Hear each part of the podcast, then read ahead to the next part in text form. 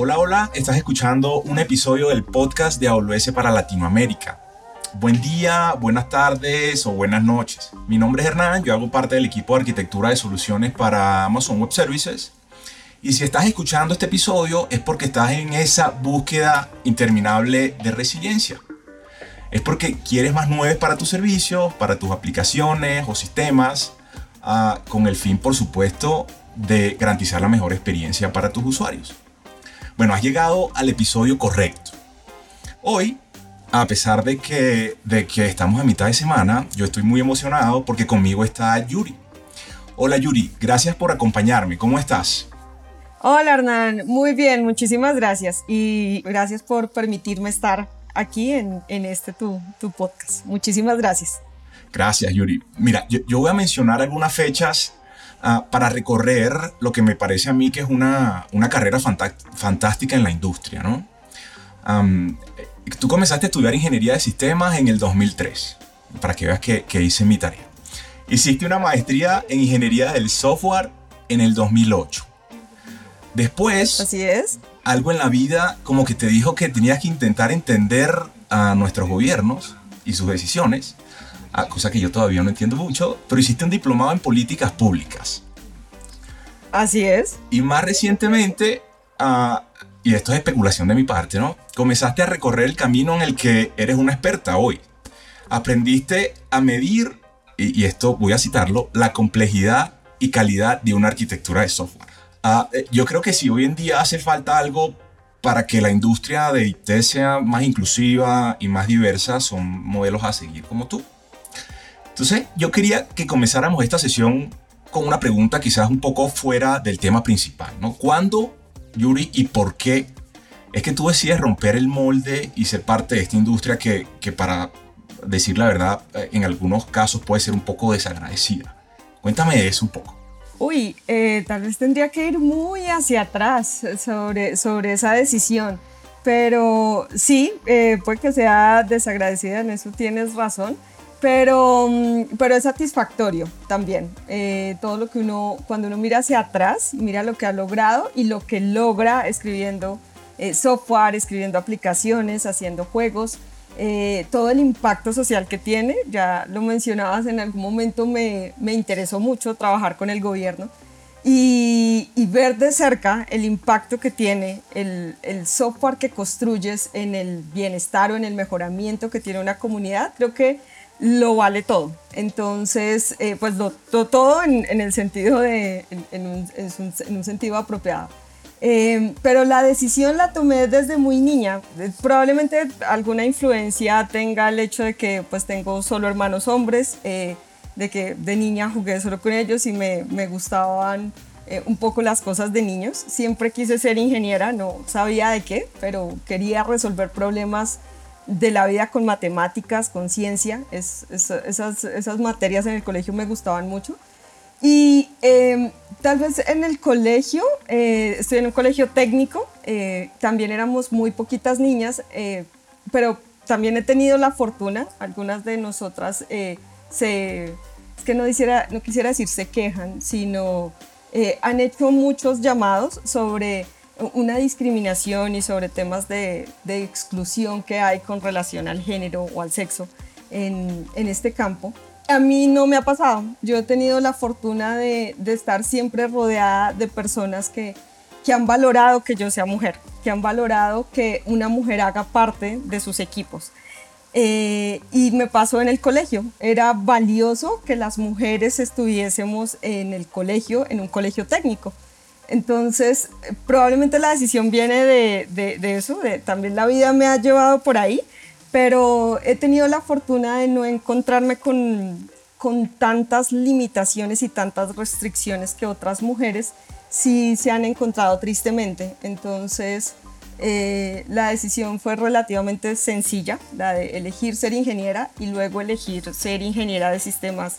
Fue más un, tema de, que mi papá nos compró un computador y, a mí el, tema me gustó muchísimo y cuando terminé el colegio eh, tomé esa decisión que creo que fue una de las mejores que he tomado en la vida. Afortunadamente tampoco tuve como esa crisis de, que esto no es lo mío, de que no sirvo para esto. Entonces, eh, pues esa es, tal vez la decisión vaya hacia, muy atrás en la niñez y en una fortuna que he tenido en este camino. Qué bonito, gracias Yuri, me, encanta, me encanta la historia. Mira, ahora regresemos a la actualidad, ¿no? Hoy eres Senior Site Reliability Engineer para Val Digital Labs. Ese, ese título es de los que no caben en una tarjeta de presentación. Una vez escribiste en algún tweet en internet, tú dijiste, SRE es lo que obtienes cuando tratas la infraestructura de un sistema como si fuera un reto a nivel de software. Eso a mí me, me, resolvió muchas dudas, ¿no? Pero tú sabes que, ¿qué es un SRE? ¿Cómo lo defines tú además de esto que yo acabo de decir? Uy, sí, has, has, buscado muchas cosas sobre mí y muchísimas gracias por eso, eh, lo, lo valoro muchísimo. Y sí, lo escribí hace poco en un tweet em, porque, porque estuve escribiendo en una entrevista sobre, sobre esta área en la que ahora estoy trabajando. Eh, y yo lo defino como talento y es experiencia técnica. Eh, Site Reliability Engineering es, em, es, el, es, la combinación de, de talento, eh, con, de talento y formación en ingeniería de software, pero para resolver desafíos de la infraestructura de seguridad y de operaciones. Eh, y fue precisamente lo que a mí cuando llegó el libro azul de Google sobre Site Reliability Engineer, llegó a mi vida, a mí siempre me gustó mucho el backend. Entonces cuando llegó a mí eh, me, me, me interesó y empecé a leer sobre el tema y, me apasionó. Y afortunadamente hoy tengo la posibilidad de trabajar en esto.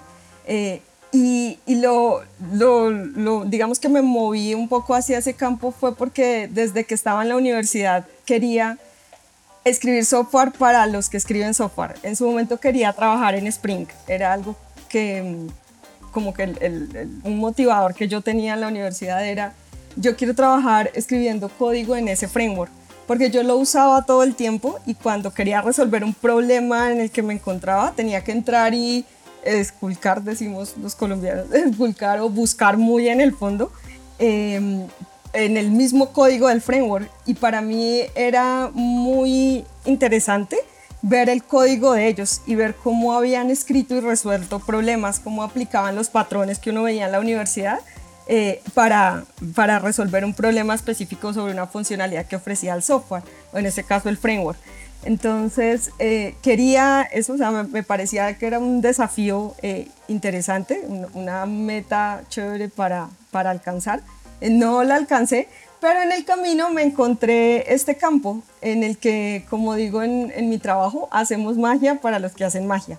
Entonces, escribimos software eh, resolvemos problemas como un ingeniero de desarrollo, pero no son problemas de negocio, son problemas muy técnicos, problemas sobre la infraestructura, sobre seguridad, sobre cloud, eh, sobre la operación como tal.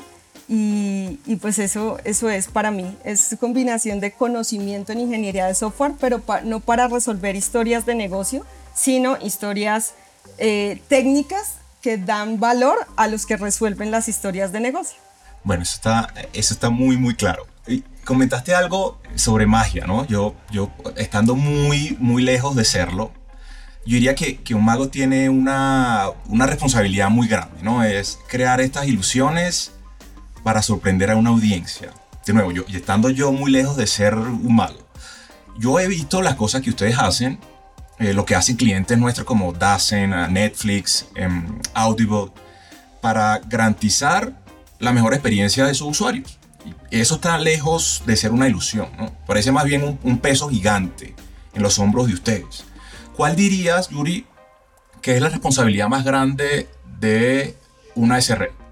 Uy, complicada esa pregunta, pero, pero lo primero que se me viene a la cabeza y, confiando en, en, el label como tal de Site Reliability Engineering es la confiabilidad. Es garantizar eh, que las aplicaciones sean confiables. Eh, lo, he mencionado varias veces. Em, es muy difícil eh, ganarse la confianza de alguien, pero es aún más difícil ganársela después de que la has perdido. Entonces, eh, cuando hablo de confiabilidad, de performance, de, esto que, nos, que está relacionado con los desafíos que tenemos los, los ingenieros de confiabilidad en sitio en español, es la mejor definición que he encontrado para, mejor, la mejor traducción que he encontrado para Site Reliability Engineering. Eh, lo, lo, que nos dicen de Google es la confiabilidad es el feature más importante, eh, pues volviendo a los, a, a los libros de Google. Y en algún momento veía eh, el equipo de Builders en AWS que justo eh, pues tiene como una, eh, una extrapolación del mismo concepto y es construir herramientas para, para las personas que, o los ingenieros de desarrollo dentro de AWS y la responsabilidad gigante porque ellos están confiando en lo que nosotros hacemos para generar confianza a nivel de usuario y de cliente final. Y, pues si vamos a ese punto, eh, la confiabilidad es, el, es la característica más importante que tiene un componente de software. Si uno, eh, su aplicación no es confiable, si cuando el usuario va a interactuar con ella, la aplicación en, un momento responde y en otro momento no, pues no puedes llegar a, por ejemplo, a ver el frontend o el backend que construyó el equipo de desarrollo eh, porque no hay confiabilidad. Y lo que es peor, si luego la pierdes, pues es más difícil recuperarla. Eh, hoy con, sí, entonces diría que esa es tal vez la responsabilidad más importante que tenemos, es garantizar confiabilidad, pero a nivel de la base, desde, el, desde el punto en el que proveemos valor para los que le proveen valor al usuario final. Buenísimo. Y generalmente eh, esa confiabilidad está como definida Ah, o tratamos ¿no? de expresarla con un par de, de, métricas, ¿no? SLA o SLO, ¿cierto? Así es, sí señor. Ahora, yo, yo, creo que definirlos es sencillo. Ahora, encontrar las cosas que pueden afectarlos y cómo, ¿no? Yo creo que esa, esa es una historia de dolor y lágrimas en algunos casos. Ah, hablemos de esos eventos ah, que rompen nuestro sistema, ¿no? Y de resiliencia ya. Resulta que para que no nos asusten tanto, y esto es también especulación mía, a esos eventos se les han puesto nombres hasta bonitos. Entonces hay cisnes blancos, hay cisnes negros. Ah, cuéntanos un poco qué son y cuál es la diferencia entre estos tipos de eventos. Vale.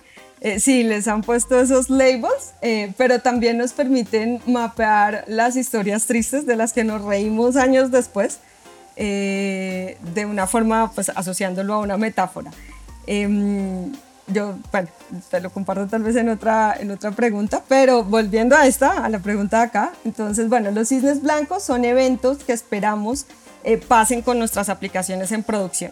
Eh, la metáfora viene un poco de cuando los ingleses descubrieron Australia, eh, tenían la firme convicción de que todos los cisnes eran blancos. Y entonces cuando veían un cisne negro entraban en crisis porque era algo raro, algo que casi no ocurría.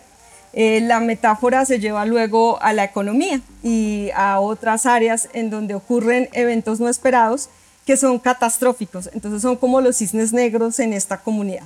Los cisnes blancos, eventos que esperamos que pasen, cosas que sabemos que, ya extrapolándolo a nuestro campo, sabemos que van a pasar con, con nuestras aplicaciones. Nosotros sabemos que eventualmente van a haber problemas de latencia, que mm, eventualmente frente a una campaña publicitaria, por ejemplo, el número de usuarios eh, concurrentes va a ser mayor y nuestra aplicación va a empezar a consumir más recursos a nivel de la infraestructura.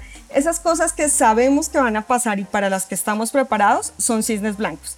Y son generalmente historias felices o acaban eh, con un final feliz porque como las esperamos estamos preparados para ellas. Hacemos pruebas de carga, pruebas de performance, y sabemos que frente a ese escenario estamos todos atentos y que, va, y que pues tenemos un, un plan de mitigación para ello. Eh, también si lo, yo lo llevo a otra metáfora, la gripa es un ejemplo de cisne blanco. Uno está eh, preparado para las gripas, sabe que eventualmente en el año eh, le van a dar, no sé, un par de gripas o algún número que uno ya sabe de, de, gripa en el año. Pero los cisnes negros son cosas raras y son cosas raras que cuando pasan tienen un impacto eh, catastrófico en lo, que, en, en, lo que ocurre. Entonces, si lo extrapolamos a ingeniería y a lo que hacemos en ingeniería de infraestructura a cloud, es por ejemplo un ciberataque de seguridad, en el que nuestra, no solo es nuestra aplicación la que está comprometida, sino la organización, un nombre, los usuarios, los datos de los usuarios.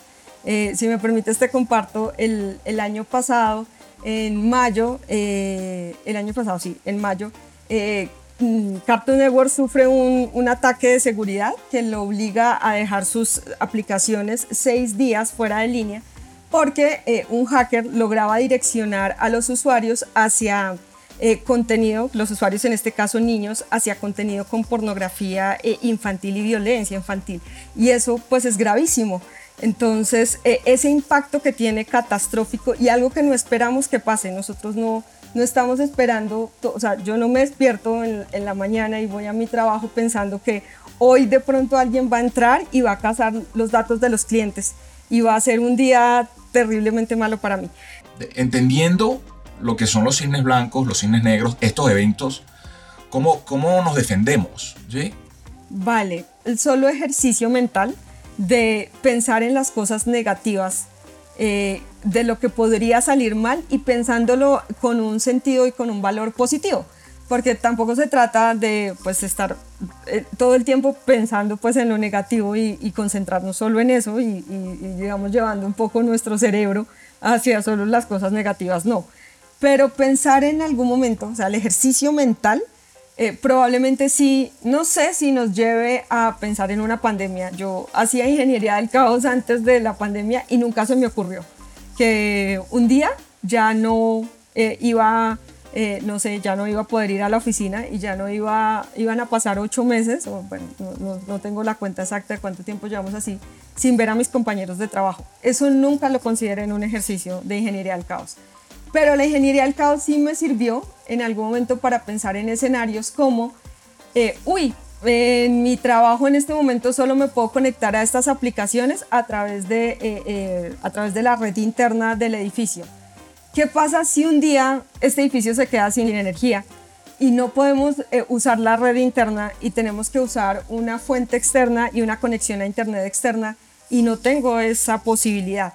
Yo sí en algún momento lo pensé, cuando estaba haciendo un ejercicio de ingeniería del caos con un equipo de seguridad. Pensé, mm, ¿y cómo van a entrar los ingenieros a, a los Jenkins de, de, la compañía si, si no hay energía y no hay internet del edificio y vamos a tener que conectarnos al internet del edificio del lado? Y eso nos pasó la primera semana eh, cuando vino todo el tema de la pandemia que fue un poco brusco porque nos dijeron, pues bueno, no voy a decirlo brusco, pero si uno eh, pues sabía que esto estaba pasando en Europa y que ya habían cerrado algunas eh, pues algunas personas ya estaban aisladas en, en, otros países, pero yo una semana antes de que nos dijeran que teníamos que quedarnos en la casa, no lo había considerado. Y sí, lo, o sea, llega un poco de, de golpe, lo, lo voy a decir, tenemos que empezar a trabajar desde la casa. Y el primer día, la primera pregunta fue, un momento, todos desde la casa, ¿y cómo vamos a entrar a nuestras aplicaciones? La VPN sí va a funcionar, eh, tenemos, tenemos el desafío de que nuestra IP está cambiando eh, cada día, o bueno, cada cierto tiempo, de acuerdo a la que nos provee eh, nuestro proveedor de Internet. Entonces, ese ejercicio yo sí ya lo había pensado. Entonces, no pensé en una pandemia, pero sí pensé en escenarios específicos que se dieron consecuencia de la pandemia. Y creo que no habría considerado esos escenarios y no habríamos estado preparados para esos escenarios si no hubiésemos pensado en la falla antes. Entonces, ¿cómo nos defendemos? Pensando en la falla, pensando en cómo nos recuperamos de esa falla, qué estrategia de resiliencia tenemos y eh, luego haciendo un ejercicio de algo que practicamos en ingeniería del caos y es haciendo un ejercicio de post-mortem. Es aprender de eso, enfrentarnos a la falla de forma anticipada. Todos sabemos que estamos en un formato seguro cuando nos enfrentamos a esa falla planeada no es igual que cuando, o sea, no fue igual pensar en que nos íbamos a quedar sin eh, la conexión a la, a la, red del edificio, no es igual que la primera semana cuando, uy, nos tenemos que quedar todos en la casa y tenemos 100 tickets porque nadie se puede conectar desde su casa a los Jenkins. Em, no es el mismo escenario, pero eh, sí ya anticipadamente lo enfrenté y hoy como humano tengo una confianza frente a eso que estoy enfrentando. Uno, y dos, si hice el ejercicio de ingeniería del caos completo, tengo una estrategia de resiliencia y tengo un documento de postmortem que me permite, me, permite ver eh, qué, qué hicimos bien, qué hicimos mal y qué estrategias o qué acciones habíamos definido para enfrentar ese escenario. Esas son las formas en las que nos defendemos de esos cisnes negros. que pues, puede que no todos se nos ocurran que vayan a pasar, pero eh, algunos de ellos puede que sí. O sea, entonces tú no estás todo el día sentada en un cuartito pensando en lo malo que puede pasar. no. Eso iba con el punto. No, no, señor. Eh, sí pienso en las cosas negativas, pero, pero no todo el tiempo, porque sí, mi, mi trabajo involucra otras cosas, pero sí, sí, sí, con frecuencia estoy en estos espacios, o algo que pues, eh, es un formato que tenemos, es estos espacios de Game Day, por ejemplo, en los que sí me encierro en un cuarto y pienso en las cosas negativas que pueden pasar, pero no es algo que haga todo el tiempo, no lo hago como, como promotora de ingeniería del caos y tampoco no me agobio eh, todo el día pensando en, en, que me puedo caer saliendo de mi habitación o las a las escaleras puede pasar algo, no, es algo planeado para un escenario, pero sí le doy la oportunidad a pensar en las cosas que pueden salir mal en un formato seguro, eh, pienso en ello y siempre pensando es en cómo me voy a defender frente a ese escenario. ¿Qué estrategia de resiliencia voy a usar? Creo que es, eh, algo que ya también la, la experiencia y, que eventualmente uno, pues todos eh, pasamos por cosas negativas, probablemente las mías no tan graves como las de otras personas, pero sí he tenido momentos malos en la vida y de eso se ha aprendido. Y he aprendido que uno no se puede quedar ahí. Uno tiene que levantarse y continuar. Entonces, pensar en la falla en un formato seguro y pensar más en la falla, mm, perdón, pensar menos en la falla y más en cómo me voy a levantar de esa falla, que finalmente es algo pues positivo. O sea, entendiendo estos escenarios, estos eventos, cómo, cómo puedes planificar, cómo terminas diseñando un sistema resiliente. Vale, em, pues la estrategia que usamos desde lo que yo hago, desde software, es em, a través de, la, de lo que les ha ocurrido a otros, a través de los patrones de resiliencia. Yo, pues es la estrategia que uso para, o en mi caso, para lo que hago. Entonces, si estoy frente a un clúster eh, con, unos, pues con unos nodos dispuestos, pienso, mm, ¿qué le pasaría a mi conjunto de nodos si este se cae? Y frente a que este se cae o este colapsa o este tiene una sobrecarga, afortunadamente en el tiempo en el que estamos, tenemos eh, a nuestra disposición unos patrones, entre los que se incluye el circuit breaker, el head, el patrón de monitoreo de salud, compensación de transacciones, en fin, todos estos patrones que están documentados por expertos que ya se enfrentaron a esos problemas antes y que nos han compartido su experiencia a través de estos patrones y a través de estos eh, lineamientos para eh, construir aplicaciones que sean resilientes. Entonces, eso es lo que uso yo eh, cuando ya voy al, al, tema puramente técnico de diseñar una aplicación resiliente. también desde el lado de los proveedores de cloud, pues nada, pues por ejemplo AWS ya me ofrece unos servicios que me permiten monitorear mis servicios, consultar los logs, ese tipo de cosas que, em, que también usamos durante un ejercicio de, Game Day en el que exponemos nuestras aplicaciones a un conjunto de fallas para aprender de ellas.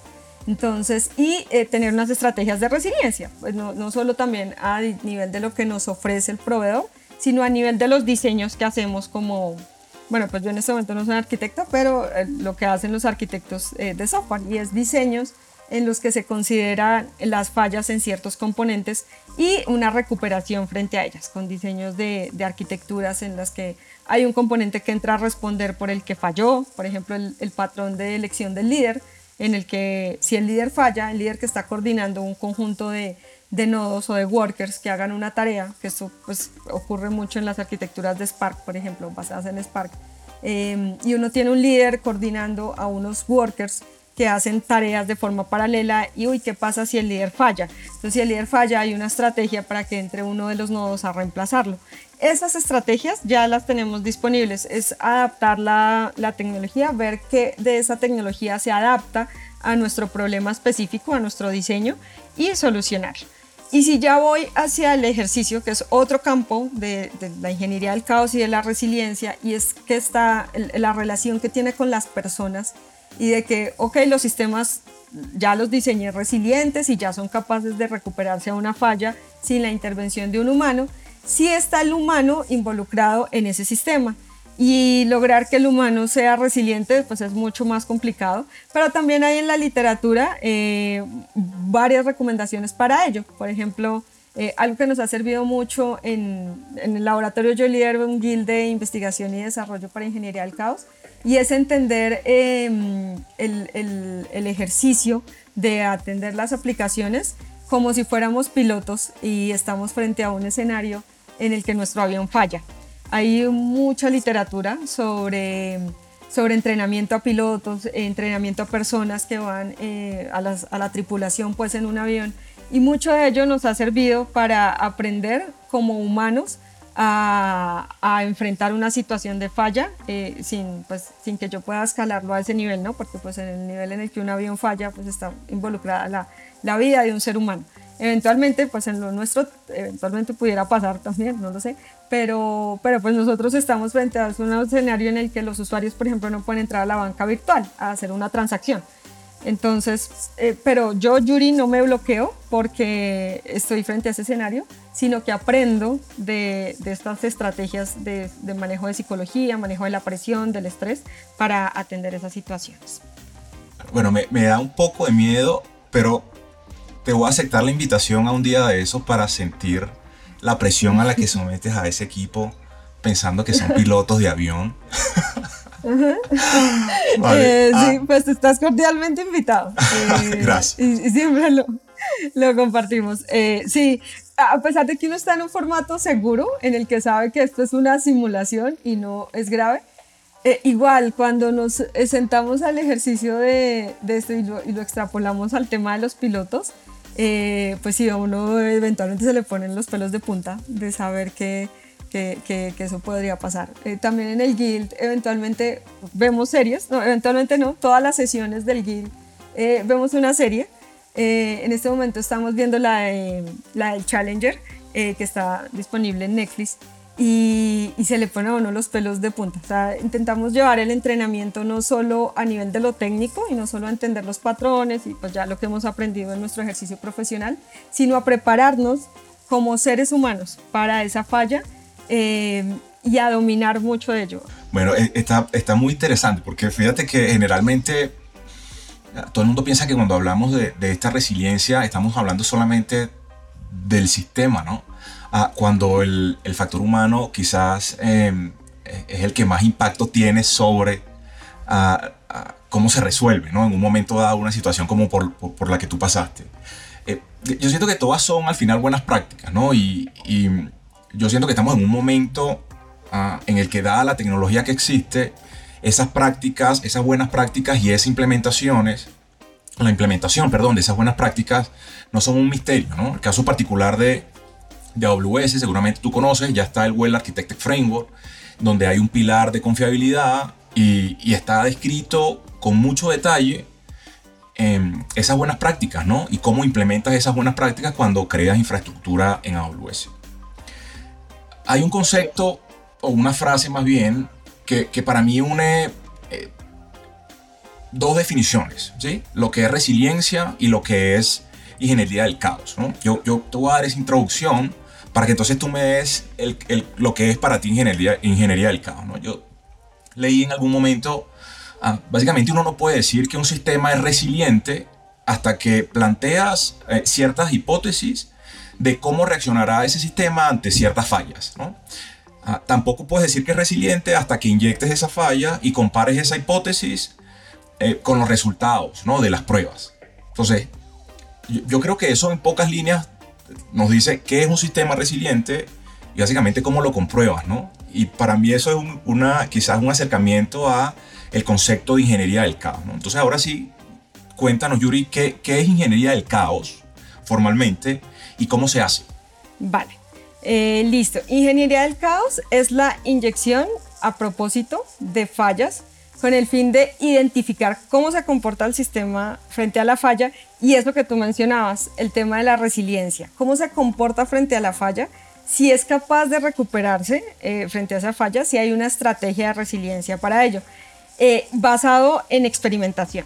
Entonces, creo que esos son eh, tres conceptos, los voy a dejar acá. El tema de falla, el tema de resiliencia y el tema de experimentación, que está muy presente en lo que hacemos en Ingeniería del Caos.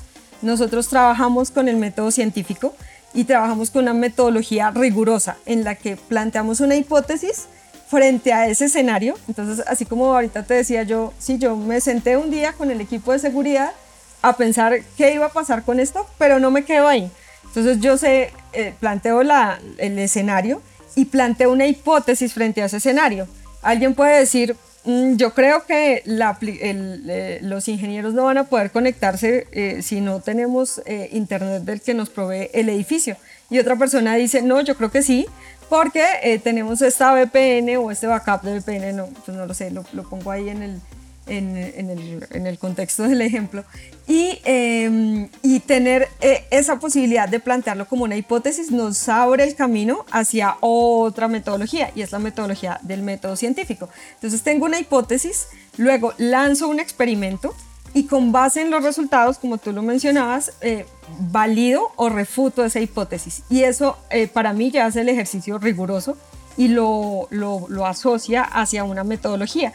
Em, y pues es también uno de, las, de los motivadores que yo tengo, eh, así como dijiste que en algún momento pues estuve con el interés de trabajar en el gobierno y luego ya ciertas cosas del gobierno no me gustaron y, y pues volví a, tema transaccional y al tema de banca.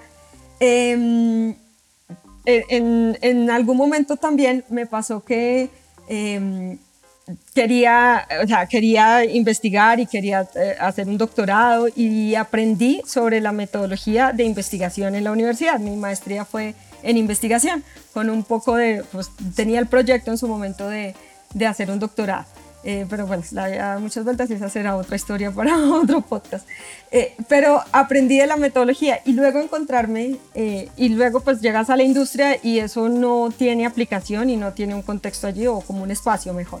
Eh, y luego me lo encuentro en la ingeniería del caos y me encuentro con la posibilidad de sentarme, así como lo hacía en la universidad, a escribir una hipótesis en papel y empezar a lanzar pruebas, por ejemplo, de performance, poner un JMeter o un Gatling, a lanzar muchas peticiones y empezar a recoger los valores y empezar a verificar si mi aplicación es resiliente frente a una carga alta de usuarios y luego eh, decir, ok, la, la, hipótesis es cierta o es falsa, pero adicional a eso, pensar en que debo proveer una estrategia de resiliencia para que esa aplicación se recupere sola frente a un escenario como ese, sin intervención humana, que es algo que me parece súper apasionante, y es que sea sin que el humano intervenga, pues ya, ya para mí lo hizo apasionante, ya unió esto que en algún momento aprendí del lado del método científico y del lado de la investigación con eh, mi, mi, ejercicio en la industria.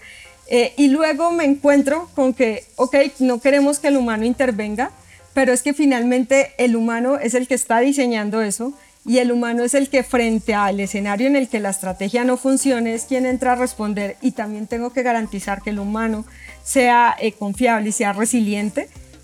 pues lo unió todo y, e hizo que todo fuera aún más interesante. Entonces, para mí eso es ingeniería del caos, es la unión de la falla con la resiliencia y con el método científico para garantizar confiabilidad que está en, eso, en esos pilares que tú mencionas del Well Architected Framework y que han sido em, pues probados con éxito en la industria para garantizar que nuestras aplicaciones van a estar bien y van a dar el bienestar y la satisfacción que pues a mí me genera trabajar en esto.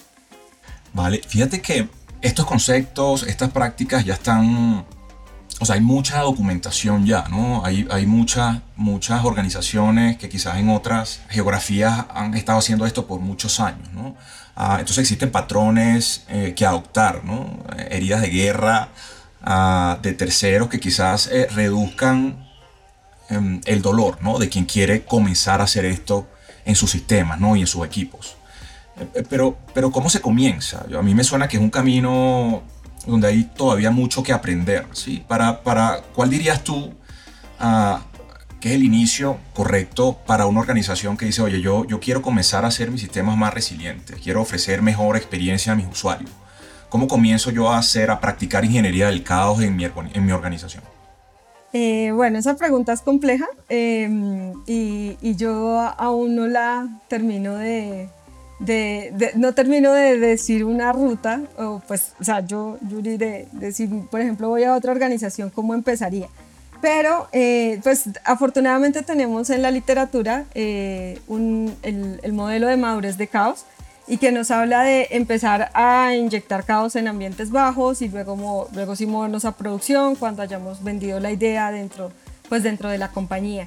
Eh, pero algo que a mí sí particularmente me, me ha funcionado en, justo en, ahora en donde estoy en ADL y, y, estoy en ese camino de lograr que la gente piense en las fallas y que diseñe sus aplicaciones resilientes, em, es empezar por el tema cultural y es empezar por estos formatos seguros, los formatos de Game Day, en donde eh, pues tengo el, tema un poco más mm, relajado, lo voy a decir así, el tema de la falla, entonces, estoy en un formato seguro, estoy en, un, en, algo que incluso es llamativo desde el nombre, un Game Day. Entonces, la gente cuando yo le hablo de Game Day, y, y, bueno, en esto nos gustan mucho los juegos, entonces la gente de una mapea eso con algo positivo y con algo que lo va a alejar de pronto un poco del, del estrés del negocio. Entonces, eh, empezar por ahí, empezar por el tema cultural y por el tema de los Game Days, creo que es el primer acercamiento. Es muy difícil que en una compañía, sea grande o sea pequeña, sea gubernamental o sea eh, privada, eh, te compren la idea de que vamos a inyectar caos en nuestras aplicaciones en producción.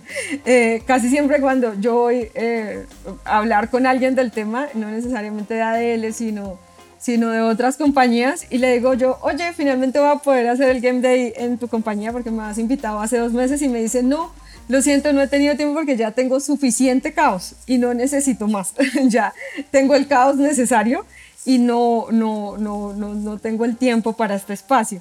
Entonces, eh, independiente de todo eso, creo que el tema cultural eh, es bien importante. Eh, el tema de vender la idea desde el lado de algo positivo, algún formato seguro, eh, como el del, el del, Game Day, y luego sí empezar a, adaptar los temas técnicos. Dentro de, este, dentro de este espacio de Game Day, empezar a explicarle a la gente de los patrones, de cómo los proveedores de cloud, como, como, como AWS, como el, el, el Google Architected Framework, nos ofrecen muchas herramientas para garantizar que nuestras aplicaciones eh, pues sean confiables, que el reliability, que es uno de los pilares dentro del framework, eh, pues se garantice y se, y se cumpla y se alcance en la eh, pues en la medida en la que el framework lo dice.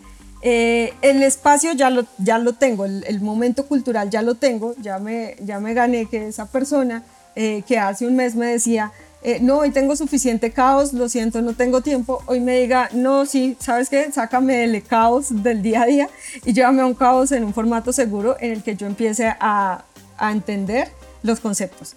Ya luego de eso, pues me empiezo a mover con temas de adopción de las herramientas, también ya Em, eh, pues en el mercado tenemos varias herramientas que me dejan aplicar caos de forma automatizada y luego de eso usar eh, las herramientas que los proveedores de cloud nos, eh, nos dan para que nuestras aplicaciones sean resilientes. También acá un tema bien importante es el del monitoreo y la observabilidad. Y creo que en eso sí llevamos ya más camino avanzado. Entonces, pues yo no puedo hacer caos sin observabilidad. Alguien decía que eh, el, caos, eh, el caos con observabilidad es confiabilidad, el caos sin observabilidad es, puro caos, son problemas, son fallas, son incendios y hasta ahí.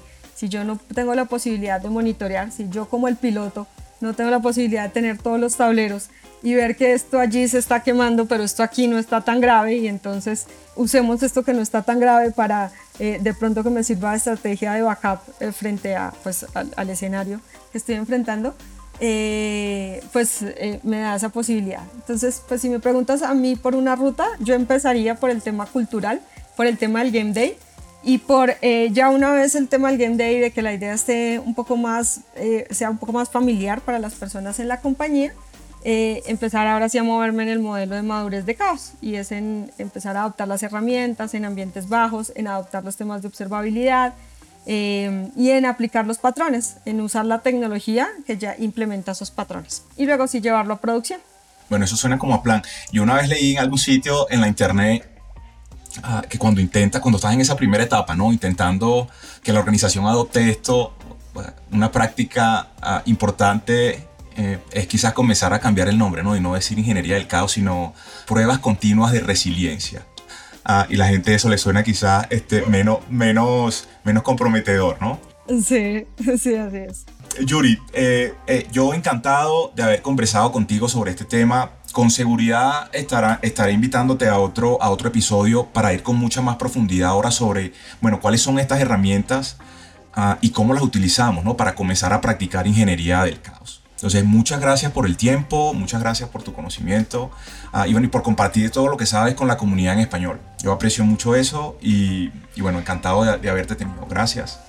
No, a ti Hernán, muchísimas gracias por esta introducción a los, a los conceptos, por permitirnos estar acá, por compartir un, un poco de lo que hacemos en, en, el laboratorio, de lo que hacemos con AWS. Y, y pues sí, claro que sí, eh, esto da para un segundo y un tercer capítulo y probablemente uno más técnico en donde pudiéramos explorar lo que nos ofrece AWS en términos de, de confiabilidad, en términos de seguridad. La seguridad también se alinea mucho acá. Eh, y en términos de los Game Days, que son formatos que ustedes también eh, conocen muy de cerca, eh, en los que se destruye todo. Y mira que, ok, el término ingeniería del caos puede que sea agobiante para algunos, pero para otros, para mí, para Yuri, fue algo que precisamente me atrajo. Entonces, un momento que es esto del caos y yo quiero escuchar de eso y quiero leer sobre eso y, y, tener claro que en el borde del caos pues está la entropía. Entonces ya cuando estás cerquita al caos es cuando descubres cómo eventualmente te puedes recuperar a algo que pudiera salir mal. Entonces, eh, no, muchísimas gracias a ti por eso y claro que sí, cuando haya una segunda oportunidad para revisar las herramientas, pues con todo el gusto. Conversaremos. Para quien nos está escuchando, recuerda que puedes decirnos justamente qué quiere que hablemos en el siguiente episodio. Entonces escríbenos a la AWS podcast en español arroba amazon.com y allí pues obtenemos tu feedback, qué te pareció esta sesión y qué quieres escuchar en este episodio, en el próximo episodio del podcast de AWS para Latinoamérica. Gracias, nos vemos en un próximo episodio. Chao.